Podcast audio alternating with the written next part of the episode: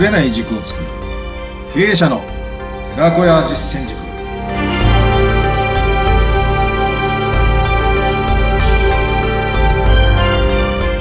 さあ5回目となりました。ぶれない軸を作る。経営者の寺子屋実践塾。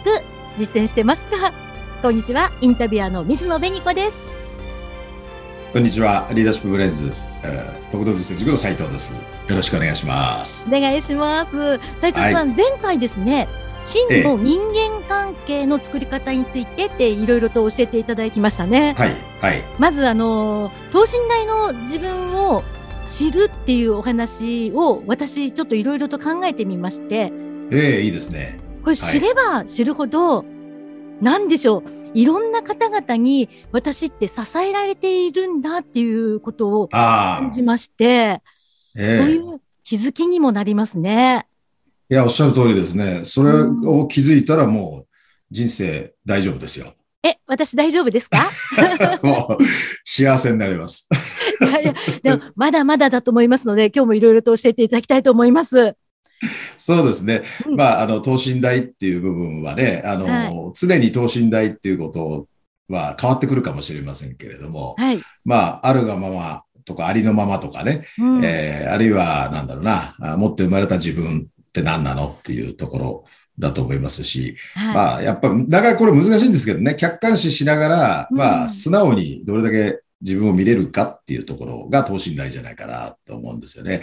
やっぱり普段のこう競争関係とか、あるいはなんだろうな、結果出さなきゃいけないとか、あるいはポジションがね、こう与えられると、ちょっと無理しちゃうじゃないですか。うん、そうですね。人と比べたりね。うん、なんで、なかなかその素直にありのままの素の自分ってなかなか難しいんですけれども、はい、ただそこをやっぱり理解し分かると、すごく楽になると思うんですよね。そうですね。ええー、もそれを踏まえて、今回はどんなテーマになりますか？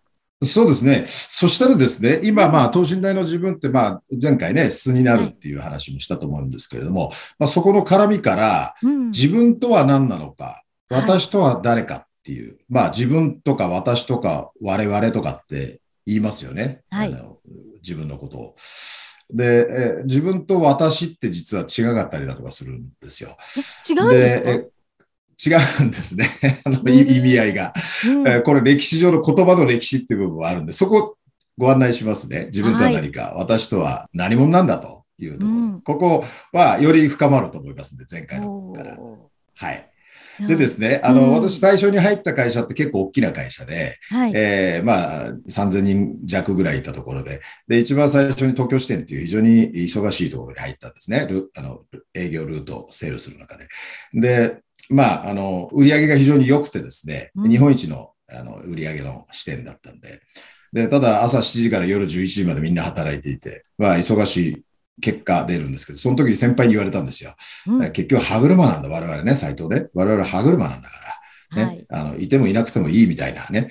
だけど言われたことをやればいいんだみたいなね。えー、部品なんだって言われたんですね。うん、そうした時結構ショックでですね、自分は部品になるためにこの会社に入ったわけじゃないと。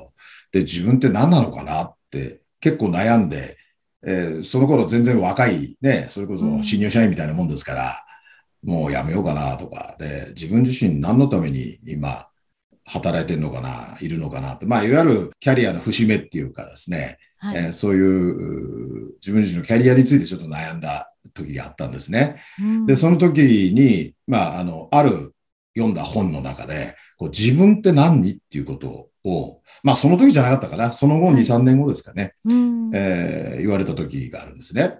で、それの説明をしますね。はい。自分っていうのあるじゃないですか。はい。己と分ける分って書くんですけど、はい、じゃあ自分の字って何なのっていうところなんですね。考えたことなかったですね。これね、独自性の字だって言うんですよ。独自の字。で、独っていうのは一人って書くじゃないですか。そうですね。だけど、まあ、ロンリーウルフの、まあ、自分一人のお一人様という意味じゃなくて、まあ、オリジナリティとか、まあ、自分らしさのね、なんていうのかな、こう、個性というか、パーソナリティというか、うん、そういう個の部分でありながら、オリジナリティがあるよっていう、独創性があるよっていうことも言えると思うんですね。はい。で、あ、なるほど、じゃあ自分自身を出していいんだ。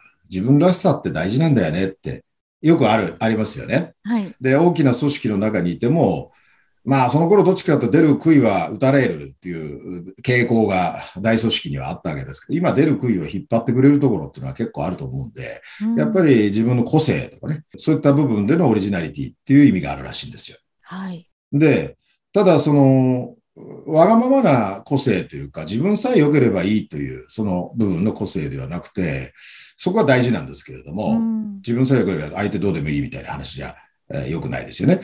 こう、独自性を持ちながら、全体のですね、部分だっていうんですね。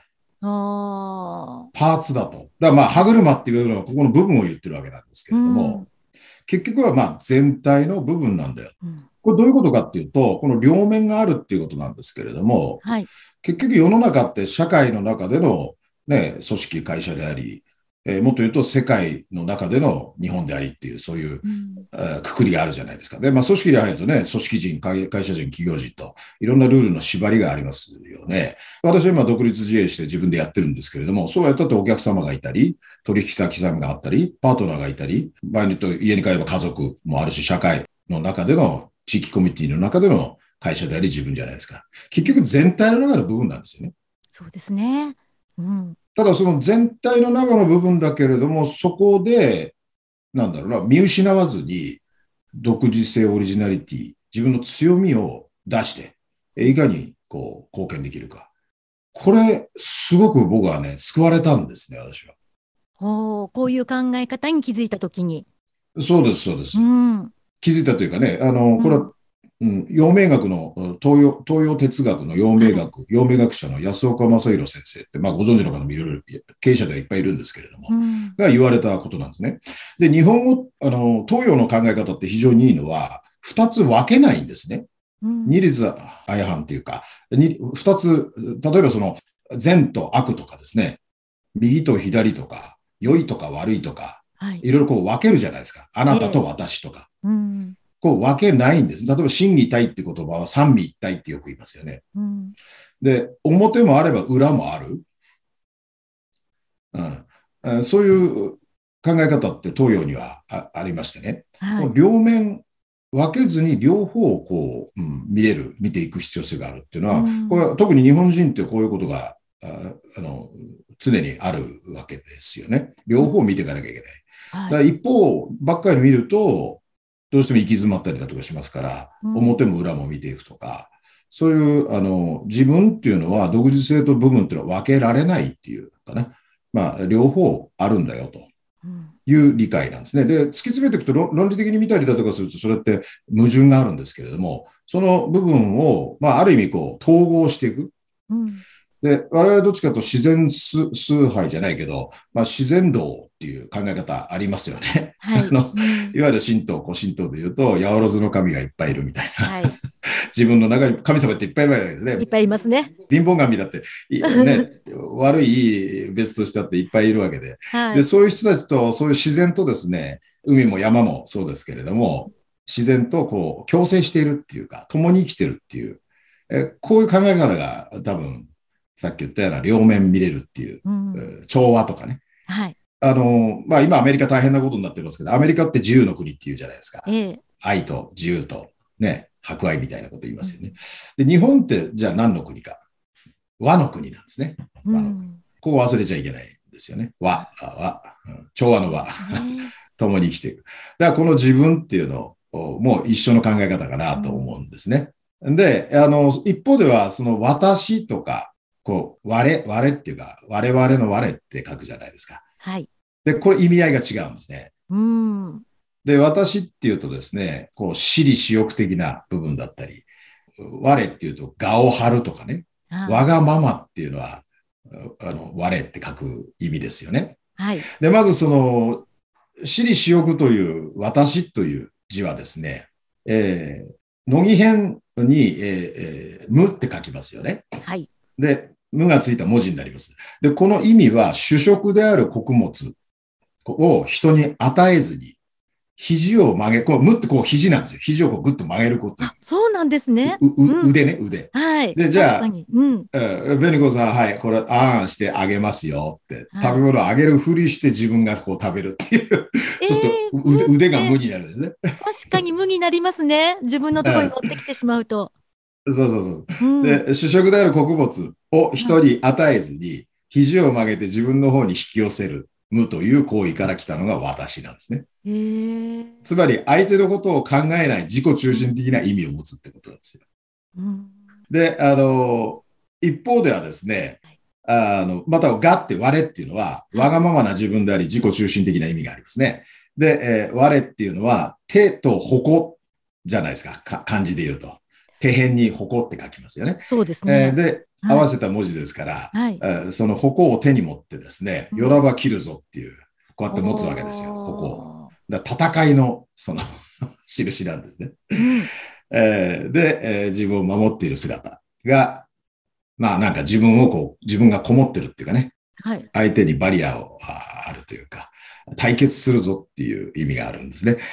えー、で、その姿は自分の殻に閉じこもって自分を守っているように見えるところから、あいつは頑固だ、みたいな話になるんですね。うんなので、自分と私は我々って違うと。で、あの前も話したかと思いますけど、はい、私っていう言葉はですね、で、えー、もともとは和、調和の和に多面、多いって書いて多面的な他と、あと志という意味がありましてね。うん、意味というか、こう漢字はもともと私っていうのは、和に対して、調和の和と多面的な多いっていうのと志だったんですよ。うん、それをなぜ、そのさっきの乃木編に無にしちゃったかって、これは歴史をたどると、漢字を変えちゃったんですね、GHQ が。戦後。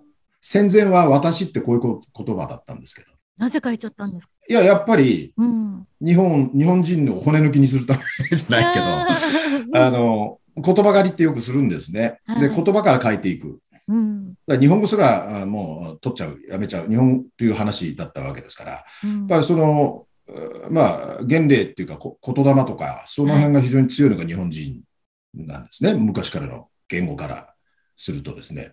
えー、まあ、そういって意味、意味を変えちゃってるんですね。で、私、私って自分の中に私って、この私ってのは神のことなんですね。えー、日本人は自分の中に神がいるっていう。だから自分自身をしっかり持つっていうか、強い自分が出てくるんですね。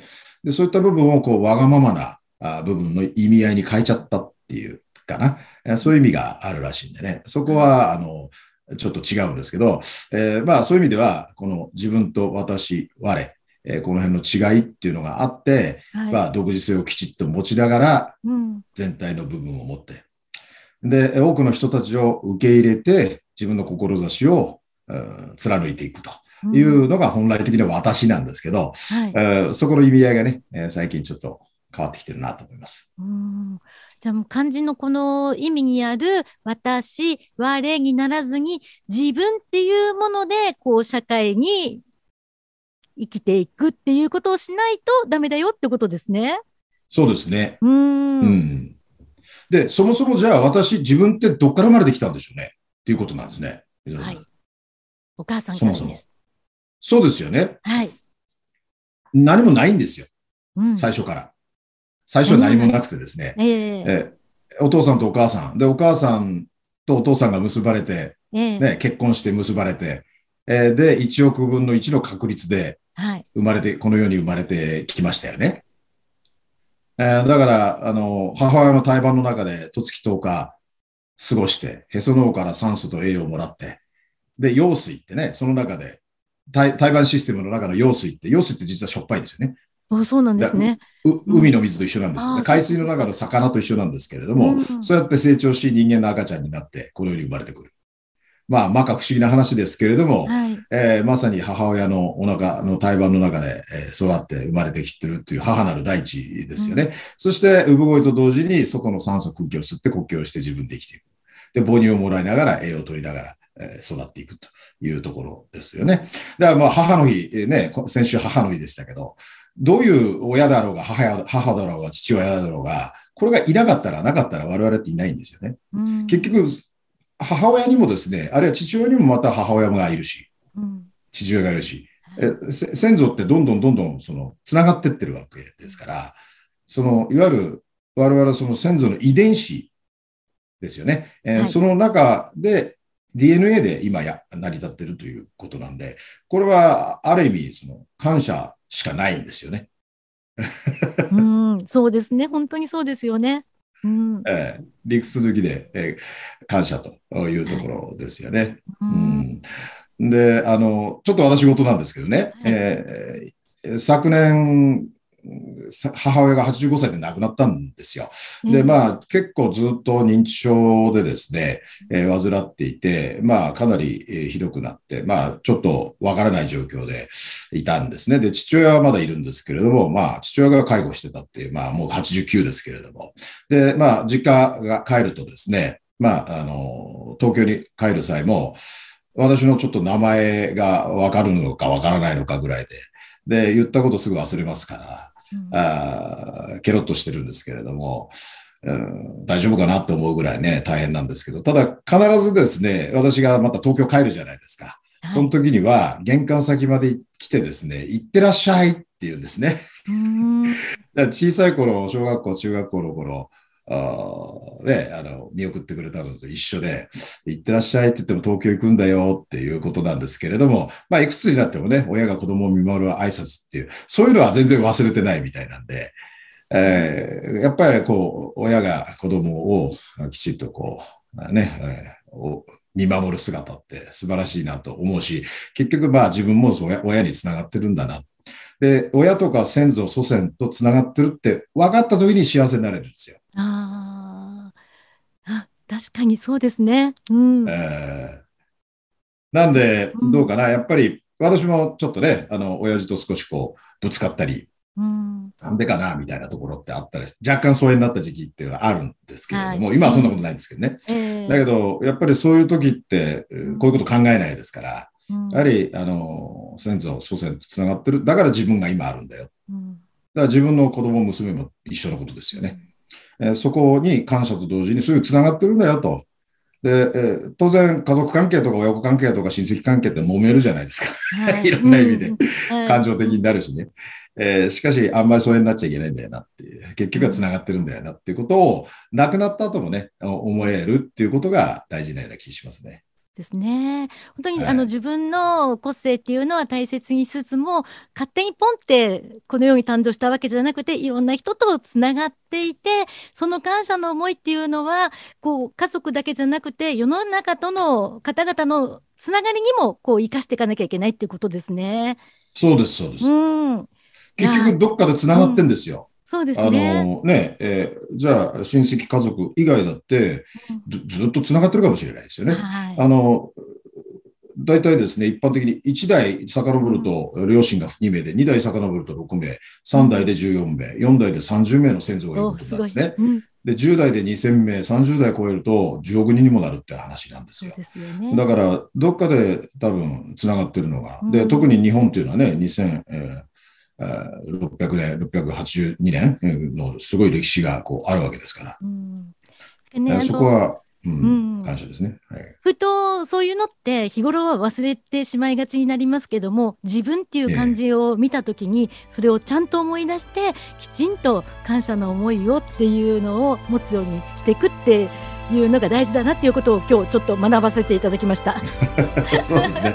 これが等身大の自分になるための考え方の一つかなと思いますよ。そうですね。その思いをしっかりとリスナーの方々と一緒に大切にしていきたいと思います。はい、今日もありがとうございます。ますそうですね。どうもありがとうございます。はい、ありがとうございました。はい、よろしくお願いします。